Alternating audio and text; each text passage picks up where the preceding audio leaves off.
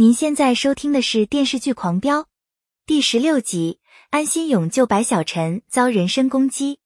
小鹿查到凶手的身份证是伪造的，还顺藤摸瓜找到了五个制造假证的人。安心和小鹿分别去找制假证的人辨认，他们都一问三不知。安心让人在这五个地方装了监控摄像头，让大家熬夜轮流监视着和制假证联系的可疑人。张彪带小组干警来给安心他们送宵夜，主动把搜集的证据拿出来，答应全力以赴配合他们。安心对张彪感激不尽，两个人解除误会。陈金默捂得严严实实来到制假证的店铺，向老板提出再伪造一个身份证，老板满口答应。陈金默突然发现这条街多了监控摄像头，就猜到警察来过，对老板起了杀心。陈金莫趁其不备，把老板打死。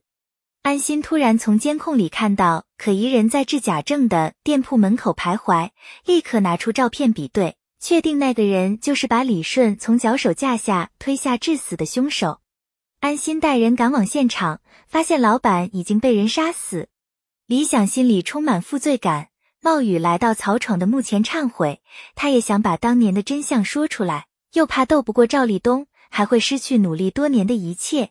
李想希望曹闯像以前一样给他指点迷津，可他们现在阴阳两隔。李想决定用掷硬币做出选择，如果是正面，他就去自首；如果是反面，他就做一个好警察，用自己的方式赎罪。李想在曹闯的墓前掷了硬币，最后才冒雨离开。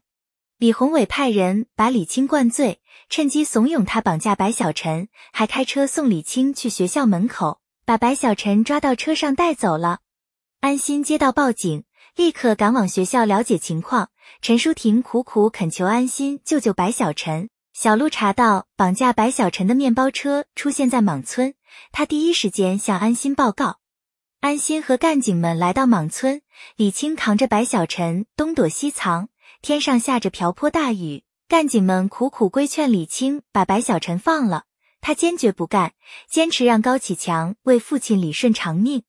李想冒雨赶来，他从小和李青一起长大，对他的脾气秉性了如指掌，想去劝说李青。李想把手枪交给安心，让他在危机时刻开枪把李青打伤，解救人质。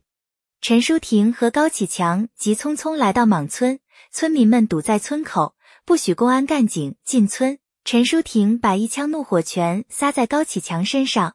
如果白小晨有个三长两短，他和高启强没完。高启强只能拼命安抚他的情绪。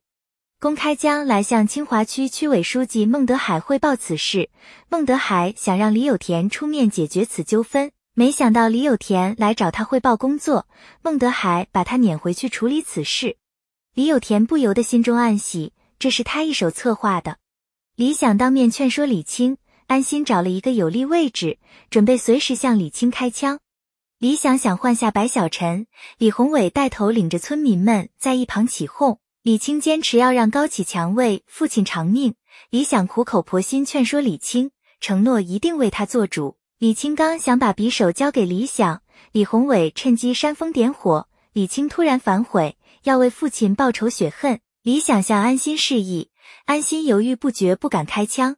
狙击手及时出击，把李青击毙。